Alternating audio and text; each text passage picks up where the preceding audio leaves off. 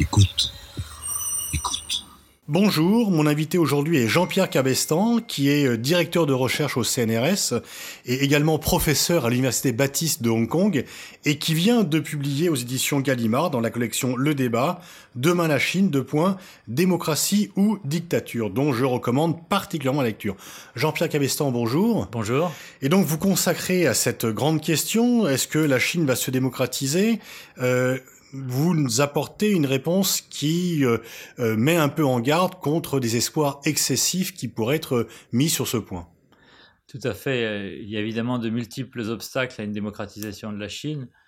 Si je voulais faire simple, je dirais tout d'abord, pour qu'il y ait une démocratie, il faut qu'il y ait des gens qui soutiennent la démocratie, qui veuillent se battre pour que la Chine, pour que le régime politique chinois se démocratise. Et aujourd'hui en Chine, D'abord, il y a une culture démocratique qui reste extrêmement euh, faible, extrêmement fragile, qui est partagée par une minorité de Chinois. Un intérêt pour le politique est également euh, faible, qui euh, ne suscite pas l'intérêt de la majorité des Chinois.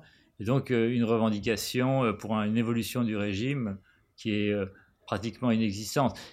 Et cela en dépit d'une répression qui est réelle et qui tue évidemment toute velléité de réforme. Je pense que par-delà la répression, c'est euh, le déficit de culture démocratique qui est pour moi la principale euh, cause de cette euh, absence d'évolution du régime politique. Déficit de culture démocratique d'abord dans la société, mais aussi et surtout, je dirais, parmi les élites. Et c'est ça peut-être c'est une question sur laquelle il faut évidemment ça, ça pesantir, j'imagine. Oui, on va on va ici consacrer. Et justement, dans, dans votre livre, vous expliquez que au-delà de des condamnations habituelles de la nature du régime chinois, ce que vous mettez en lumière et sans faire la géographie, c'est que finalement il y a une profonde légitimité du régime chinois et que les Chinois, dans leur grande majorité, n'ont pas, euh, ne regrettent pas leur système politique, voire en sont satisfaits. Alors, soyons clairs sur le terme légitimité. Pour moi, en tant que personne attachée aux valeurs démocratiques, le régime communiste chinois n'est pas légitime. Pour un démocrate, le, régime, donc la dictature du Parti communiste sur la société chinoise n'est pas légitime. Elle n'a jamais été légitimée. Elle l'était peut-être en 49, vous pouvez en douter, puisque c'est le résultat d'une guerre civile. Euh, il n'y a jamais eu d'élection en Chine populaire. On ne sait pas si les, les responsables politiques chinois sont légitimes. Cela étant, euh, la majorité des Chinois, comme vous venez de l'indiquer, sont favorables, soutiennent ce régime, parce que c'est un régime aujourd'hui, euh, je ne parle pas du régime à la fin de l'ère maoïste, mais parce que le gouvernement aujourd'hui a euh, démontré sa capacité d'abord à favoriser le développement de la Chine, même si le développement est d'abord un, un, processus qui a été réalisé par les Chinois eux-mêmes, par les, par les entrepreneurs, par tous ceux qui se sont attelés à l'œuvre de, développement. Mais enfin, le gouvernement a favorisé ce processus de développement économique, a favorisé donc euh, un supplément de bien-être, euh, tout en maintenant une forme de stabilité euh, et de sécurité pour la majorité des, Chinois, qui évidemment que les Chinois apprécient beaucoup. Et ce sont les raisons essentielles de la légitimité politique du régime mm. euh, chinois actuel. Oui, vous mettez en avant donc euh, pour le chinois moyen qu'il euh, regarde que son espérance de vie, sa, son niveau de consommation, son environnement a changé de façon positive dans, sur tous ces facteurs et que du coup, il se dit que les choses vont bien. Les choses vont mieux. je pense qu'on peut ajouter à ces facteurs de, de soutien au régime le fait que le système politique chinois est assez euh, schizophrénique, où il est, fait de, il est, constitué, si vous voulez, de deux piliers distincts. Vous avez un pilier qui est le Parti communiste, l'institution du Parti communiste, qui j'appelle, que je compare parfois avec, à une société secrète, parce que c'est un système opaque, dont on ne connaît pas les mécanismes réels de fonctionnement, euh, qui ne rend compte qu'à lui-même, qu'à son chef suprême aujourd'hui Xi Jinping, ne rend compte à personne. Euh, les membres du parti sont soumis à une forme d'omerta sur ce qui se passe à l'intérieur du parti. On ne sait pas où, comment le parti est financé, où va l'argent. Tout ça, c'est extrêmement secret. Comment, donc, euh, euh, le parti contrôle l'État, mais on sait que le parti dirige l'État et, que le, parti le dirige assez bien, puisqu'il a favorisé une modernisation du système de gouvernement et que, en dépit des, des faiblesses, des aléas du système actuel, la gouvernance, si vous voulez, en Chine, c'est quand même beaucoup amélioré. Vous avez donc la façade, l'autre pilier euh, du système chinois, et c'est ça qui, contribue à légitimer le régime chinois, c'est que vous avez un pilier euh, étatique, gouvernemental, euh, qui s'est donc modernisé, qui est beaucoup plus au service, des, des, Chinois, des citoyens qu'il l'était en 1978, et qui a toujours favorisé surtout le développement économique et l'entreprise. Et ça, c'est un facteur extrêmement important. On peut ajouter que même dans le domaine juridique et judiciaire, les choses ont progressé et vont continuer de progresser, même s'il ne faut pas s'attendre à ce que le Parti communiste mette en place un état de droit, parce qu'à mon sens, il y a euh, antinomie ou incompatibilité entre un système de parti unique qui contrôle la justice et un état de droit comme on l'entend chez nous. Mais il y a, euh, et il y aura demain, à mon avis, plus de sécurité juridique pour les acteurs économiques et les acteurs euh, civils euh, qui ne s'aventurent pas dans la zone politique. Dès qu'on aborde le politique, là, on est en terrain dangereux et évidemment, on est soumis aux oukases et aux dictats du parti et surtout à l'arbitraire politique du Parti communiste. Mais vous dites que le terme de soviétisme correspond mieux aux institutions actuelles de la Chine que le terme de communisme. Oui, parce que les institutions elles-mêmes sont euh, établies sur des bases lénino-staliniennes, c'est-à-dire que c'est le système mis en place par Lénine, perfectionné par Staline, qui a été importé par la Chine en 1949, enfin par le Parti communiste dès sa création en 21, mais par la Chine populaire dès sa fondation en 1949. Et c'est un système que le Parti communiste chinois a complètement intériorisé. Ça va des institutions formelles comme l'Assemblée populaire nationale euh, à l'échelon national les assemblées locales, euh, au, comité du parti, au gouvernement populaire. Enfin, toutes les institutions sont copiées sur le système soviétique et le langage lui-même du Parti communiste est un, est un chinois soviétique, si vous voulez. C'est un langage euh, directement inspiré par le, le langage et l'idéologie de Lénine et de Staline et donc de l'Union soviétique. Et là, ça reste à mon avis, un obstacle fondamental au développement pour une raison, alors, parce que euh, une raison idéologique essentielle, qui est le fait que c'est un parti communiste qui ne se voit pas au pouvoir pour une période transitoire, afin de moderniser le pays et favoriser l'évolution vers autre chose, vers une forme de pluralisme et de, et de démocratie politique. Le Parti communiste se voit déjà à la tête d'un système politique qu'il estime démocratique. Et donc, euh, euh, et, en cela, il a, réussi parce qu'il a persuadé, je le montre dans certain nombre d'études euh, d'opinion qui ont été effectuées en Chine ces dernières années, c'est qu'il a réussi à persuader une majorité de Chinois, environ 60%, que leur régime est déjà démocratique. Donc, il, est perfectible, mais on peut améliorer les choses, mais il ne va pas pour autant euh, le Parti communiste ne va pas pour autant évoluer vers autre chose. Il se voit au pouvoir pour 1000 ans et peut-être plus. Alors il y a 89 millions, 90 millions de membres du Parti communiste chinois. Euh, qu'est-ce qui motive aujourd'hui euh, un Chinois pour adhérer au Parti communiste? Et vous écrivez d'ailleurs que le nombre de demandes d'adhésion est beaucoup plus fort que le nombre de réellement admis, de personnes réellement admises. Alors pourquoi veut-on adhérer au PC et quels sont les critères pour y être admis? Alors, je pense que les Chinois euh, sont très pragmatiques et euh, la, démarche est principalement cynique.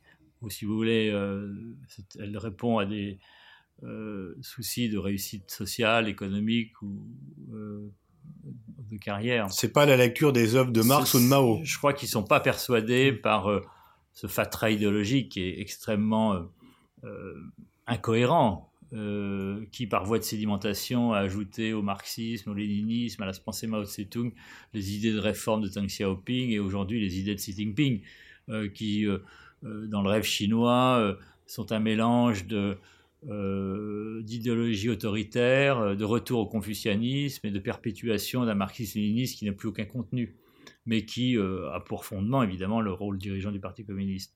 Mais c'est pas à cela que les gens adhèrent. Euh, ce à quoi les futurs membres du Parti communiste adhèrent, c'est à l'idée que euh, l'adhésion au Parti communiste sera un raccourci, une échelle ou un tremplin qui leur permettra de réussir dans leur carrière, euh, et surtout s'ils font carrière dans, le, secteur public, soit dans l'administration, soit dans une entreprise publique, soit dans une institution, publique, une, université euh, ou, ou, un hôpital. Donc, euh, mais s'ils se lancent dans les affaires et montent une affaire privée, d'être membre du Parti communiste peut être aussi un avantage, parce que ça leur permet d'avoir des relations en haut lieu dans le système gouvernemental et donc euh, de favoriser les, la protection ou le développement des intérêts de leur entreprise. Et alors, sur quels critères est-on admis dans ce euh, parti quand même de masse? Alors, il y a un certain nombre d'abord de, de, contraintes, euh, je dirais, formelles.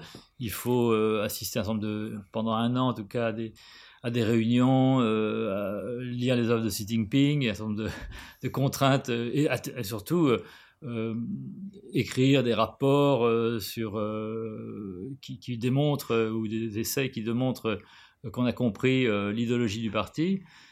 Alors les Chinois ils sont habitués parce que ça, ça rappelle un peu les examens impériaux, mais d'un autre côté, cela ne prouve pas grand-chose. Ce qui est important pour eux, c'est le résultat.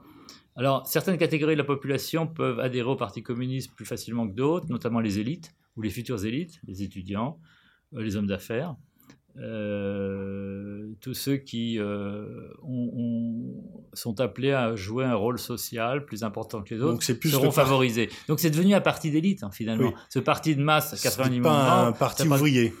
Alors il y a encore des ouvriers, 25%, il y a encore des paysans, une vingtaine de pourcents, mais ce sont des statistiques, ce sont des catégories très, très, très lâches. Quand, parmi les 20% de paysans qui sont encore membres du Parti communiste, vous avez beaucoup de cadres de la campagne, des cadres des, villages et des, bourgs. Ce ne sont pas véritablement des paysans.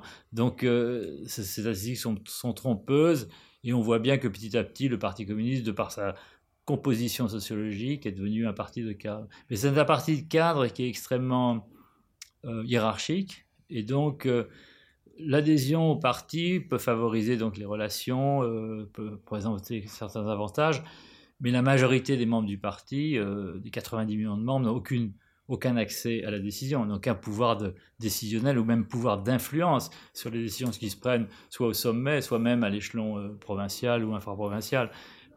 Ceux qui décident, ce sont une minorité qu'on estime environ à 600 000 cadres dirigeants. Ça fait beaucoup euh, en nombre, mais pour la Chine, c'est pas tant que ça, euh, puisque vous divisez par 30, ça fait 20 euh, 000 cadres par province. La taille, la province chinoise c'est à peu près la taille d'un pays européen. Donc, ce sont ces, élites, ce sont ces 600 000 cadres dirigeants qui véritablement ont un accès à à la, décision et peuvent influencer les politiques publiques ou, les, ou même les orientations politiques du régime. Euh, mais là encore, vous avez beaucoup d'inégalités entre les niveaux hiérarchiques. C'est ce qu'il faut retenir, c'est surtout cette extrême hiérarchisation des relations au sein du parti et aussi euh, le fait que ce parti fonctionne de manière extrêmement opaque et qu'on ne connaît pas le fonctionnement réel du parti. Outre la réussite économique, vous mettez en avant que la popularité, légitimité, en tous les cas le fait qu'il y ait une adhésion des Chinois euh, au Parti communiste vient aussi du patriotisme ou du nationalisme. Enfin, disons que la fierté nationale, et cela dès Mao, mais y compris jusqu'à maintenant, donc le, la, la fibre nationale euh, compte énormément.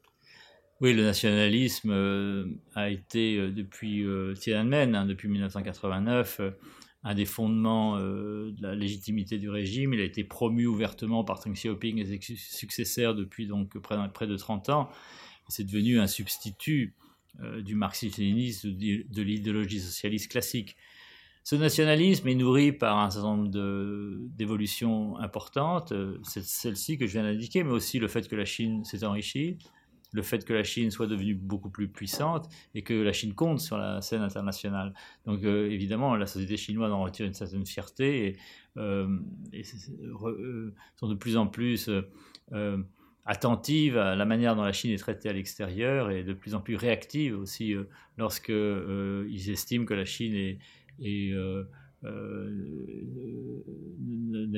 voit ses intérêts bafoués par d'autres puissances, y compris les États-Unis. Alors, évidemment, ils sont plus nationalistes avec les pays, euh, je dirais, plus faibles, avec lesquels ils peuvent euh, avec lesquels ils peuvent combattre et surtout gagner des points. je pense les pays européens ou même le, Japon aujourd'hui. mais ce nationalisme est aussi un moyen pour le Parti communiste de souder la population autour de, son projet politique. Et c'est un, une arme qui fonctionne jusqu'à maintenant extrêmement bien. Est-ce que l'on peut parler de société civile en Chine? Est-ce qu'il y a des... Vous dites qu'il y a beaucoup d'ONG, mais qu'elles ont un, un, peu un statut spécial. Comment euh, décririez-vous euh, ce qu'on appelle dans d'autres pays la société civile? Alors, ce qu'on peut d'abord dire, c'est que la société chinoise est une société pluraliste. Il y a un véritable pluralisme euh, au sein de la société contrairement à l'époque de Mao, les gens ont des idées divergentes, ont des intérêts divergents, et n'hésitent pas à les euh, afficher et les défendre. La deuxième chose, c'est qu'il euh, y a depuis euh, une vingtaine d'années un phénomène associatif qui s'est développé, qui a d'abord été très contrôlé par le centre, par, le gouvernement, par le parti, et puis qui s'est peu, peu relâché il y a un moment assez intéressant dans l'évolution de cette société civile qui est encore, je pense, embryonnaire, balbutiante. C'est le euh, tremblement de terre de Wenchuan en, en 2008. C'était euh, l'occasion d'une mobilisation de la société, de la création d'organisations véritablement non gouvernementales, d'initiatives privées, individuelles ou collectives, mais vraiment qui n'avaient aucun rapport avec le gouvernement et qui ont montré que euh, la société pouvait euh, se mobiliser pour des causes comme celle-ci, euh, une cause humanitaire, une cause à l'occasion de cette catastrophe naturelle. Alors après, le gouvernement a repris les choses en main, et on voit bien qu'aujourd'hui, le gouvernement est de plus en plus vigilant à l'apparition de ces organisations non gouvernementales. La plupart ne sont pas enregistrées, en fait. Les véritables ONG en Chine ne sont pas enregistrées, ou quand elles sont enregistrées, elles sont enregistrées sur la sous la forme d'entreprise, parce que c'est plus facile en Chine d'enregistrer une entreprise qu'une ONG. On sait que c'est impossible, par exemple, d'enregistrer un parti politique. Euh, mais le parti euh, veille au grain et euh, a fait en sorte que la plupart des ONG se trouvent dans une situation de collaboration avec le gouvernement le gouvernement là, est parvenu à, atteindre cet objectif en finançant de plus en plus de projets associatifs. En d'autres termes, les organisations gouvernementales en Chine sont devenues dépendantes du gouvernement, dépendantes de l'État. Et euh, pour, euh, euh, par exemple, suppléer ou compléter l'œuvre du gouvernement dans, dans tel domaine éducatif, social, protection de l'enfance, lutte contre la pauvreté. Et donc, ces ONG ne se voient pas comme un comme chez nous, euh, dans la théorie ou l'approche d'Habermas, comme un contre-pouvoir, mais plutôt comme un, complément de l'action du gouvernement. Et ça, je veux dire que c'est le cas de la majorité des ONG en Chine aujourd'hui. Euh, je pense que les choses euh, continueront d'évoluer. Il y a quand même une volonté de pousser les limites de l'autonomie et une autonomisation de la société qui va continuer, de qui va se poursuivre. Mais on voit bien que le pouvoir essaye tout de même de contenir cette, cette, cette évolution et que jusqu'à maintenant il y est parvenu. Alors on peut dire la même chose des réseaux sociaux. Euh, vous écrivez qu'il y a 700 millions d'internautes en Chine, mais que pour autant, euh, sur le débat, est-ce que Internet va amener à une liberté absolue à la démocratie, vous êtes plutôt sceptique oui, parce que bah, tout le monde le sait, 90% des messages sur Internet n'ont rien à voir avec la politique. C'est de l'achat en ligne, c'est des jeux en ligne. Euh, c'est des followers des stars de la télévision et du cinéma. Euh, c'est tout, c'est bon, c'est la vie quotidienne, des gens qui ont envie de s'amuser, je dirais, de profiter de la vie. Euh, et donc il n'y a pas ce qui s'est passé en Tunisie ou en Égypte où les réseaux sociaux ont joué un rôle important dans la contestation du pouvoir politique. Alors là aussi, le gouvernement est extrêmement vigilant. Et ça ne veut pas dire qu'il n'y a pas répression. Il y a contrôle de l'Internet, mais la plupart des gens ne s'intéressant pas aux politiques euh, ne voient pas ce contrôle, euh, n'en éprouvent pas les, conséquences ou n'en perçoivent pas la puissance. alors, peut-être moins, en tout cas moins de 10% des messages sur Internet sont politiques ou s'intéressent aux politiques. Là-dessus, vous avez beaucoup de, censure parce que dès qu'un message devient un peu, un peu trop euh, critique, il est euh, supprimé de la toile par, le, par la censure chinoise. Et, son auteur peut être poursuivi. Il peut avoir des ennuis avec la justice. Donc euh, les gens font attention. Alors il y a tout un jeu pour, ceux, pour les activistes politiques en Chine de communiquer par des messages codés, qui, et, finalement ils parviennent à, à communiquer notamment sur un, pas tellement par les blogs, parce que les blogs, Weibo est assez contrôlé, mais par un système qui s'appelle WeChat ou Weixin en chinois, qui est plus ouvert et qui permet de communiquer dans certaines limites de manière assez rapide. Maintenant, je pense que le gouvernement sait que pour lui, il est essentiel de tuer dans l'œuf toute tentative de mobilisation.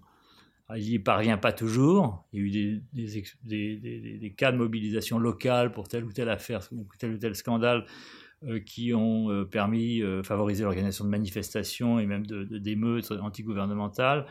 Mais dans l'ensemble, je pense que le, une mobilisation du type printemps arabe est aujourd'hui inconcevable en Chine. Peut-être ce sera possible demain, mais pour l'instant, en tout cas, j'en vois pas.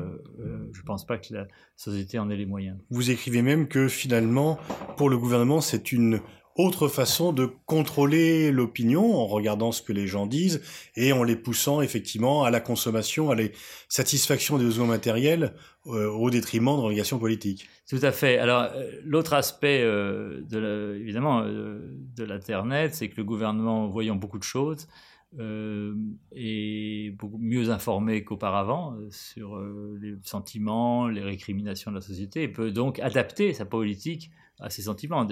Il y, a deux manières de réagir à des mécontentements. Un, c'est de réprimer, l'autre, c'est de modifier les choses. Et je pense que le gouvernement chinois est très réactif. Et lorsqu'il voit que. Mais ça, c'est un progrès parce que. Alors, ça, c'est un progrès. On peut dire. Alors, les Chinois en disent. On tire argument pour dire. Vous voyez, nous avons mis en place une démocratie consultative. Sauf que c'est un peu par défaut, et surtout en surveillant les gens euh, et euh, en réprimant euh, à l'occasion les, internautes un peu, trop, bavards et un petit peu trop aventureux. Hmm.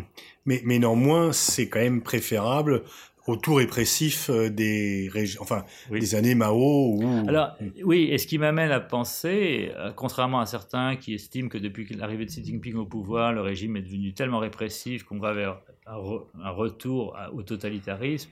Je pense que c'est inconcevable aujourd'hui que la Chine revienne à un totalitarisme stalinien euh, euh, ou maoïste. La Chine est tellement ouverte, tellement pluraliste, tellement euh, poreuse aux idées étrangères et, et, tellement mondialisée sur le plan économique que je vois mal le régime, un régime totalitaire euh, réussi alors, euh, à s'imposer en Chine. Ce, qui ne veut pas dire que dans l'idéologie de Xi Jinping ou même dans ses projets de contrôle de la société par ce qu'on appelle le système de crédit social, qui distribue bons et, mauvais points aux citoyens, euh, le gouvernement n'a pas un projet qui ressemble à un projet totalitaire ou même orwellien, diraient certains. Mais je pense que c'est un projet qui ne sera jamais complètement réalisé, étant donné l'état de la société chinoise et de ses relations avec l'extérieur aujourd'hui. En, conclusion, vous voyez, vous faites plutôt un pari sur une relative stabilité, pas d'évolution majeure, pas de rupture, mais une sorte de continuité dans l'évolution que la Chine connaît depuis plusieurs années. Alors je pense qu'à moyen terme, euh, la Chine n'évoluera pas, le régime est fort, légitime, très, très installé, euh, et la plupart des Chinois ne, conçoivent pas une évolution du régime. Mais là, je voudrais ajouter quelque chose sur les élites parce que finalement, euh, les évolutions qu'on a connues par le passé en Corée du Sud, à Taïwan ou ailleurs, ont beaucoup dépendu des élites et des contre-élites. Et là, euh, la majorité des élites chinoises sont extrêmement conservatrices. que ce soit les élites politiques du parti, et là, les, élites politiques du parti doivent évidemment être très très prudentes. en Union soviétique, Gorbatchev est resté avancé masqué jusqu'au dernier moment. Euh, et on ne sait pas si Li Keqiang est un démocrate euh, caché euh, ou, ou, Xi Jinping, a fortiori, je ne pense pas qu'il le soit. Maintenant, les élites entrepreneuriales elles-mêmes sont pour la plupart très conservatrices, assez contentes du système actuel, et même si elles voudraient avoir plus de voix au chapitre, elles seraient assez tentées par un système à la hongkongaise qui donne une place et politique et donne une influence politique aux élites qui est autrement plus importante que celle des citoyens. Quant aux élites intellectuelles, elles sont dominées par ce qu'on appelle la nouvelle gauche, qui a des tendances maoïstes ou néo-maoïstes, ou les néo-confucéens. Et ça, c'est le pouvoir favorise ces deux courants par rapport surtout au courant libéral, qui a été euh, largement marginalisé euh, par euh, Xi Jinping, même, même, avant, et qui a du mal à survivre. C'est pour, en particulier, depuis l'arrivée au pouvoir de Xi Jinping, le mouvement qu'on appelle en Chine constitutionnaliste a été réprimé et largement euh, euh, euh, soumis au silence.